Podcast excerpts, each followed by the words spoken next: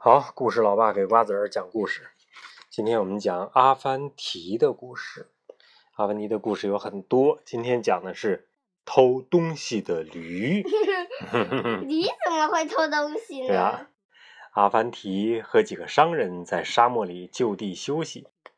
等他们睡熟以后，一个贼偷走了商人的骆驼和阿凡提的毛驴。商人们都很着急，阿凡提。却不慌不忙地说：“嗯，我倒是看见那个贼了。原来呀，阿凡提看到贼落在地上的一个斧头了，丢在这儿了。斧头上呢有这个人的名字。商人们认出贼是县城里边的县官这个人呢心狠手辣，无恶不作。这官做贼，贼做官，可太有意思了。”我倒要去见见这个贼。阿凡提说完，拿着斧头来到县官家的门口。突然，一条凶恶的狗从门里窜出来，撞上斧头，呃，嘣，怎么 了？死掉了。县官气冲冲的叫道：“嗯，你打死本官的狗，本官罚罚你做本官的狗。这绕口令呢？立刻给我看大门去！”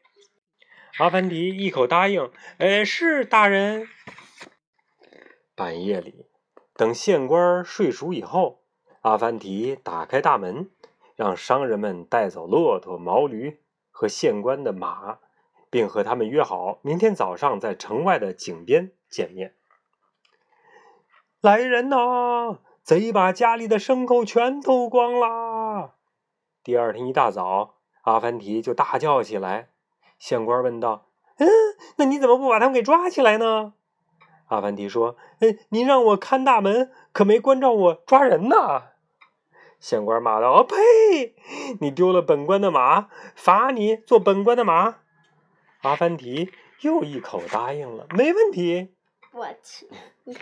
县官呢，把阿凡提当做马，坐在马车上出了门。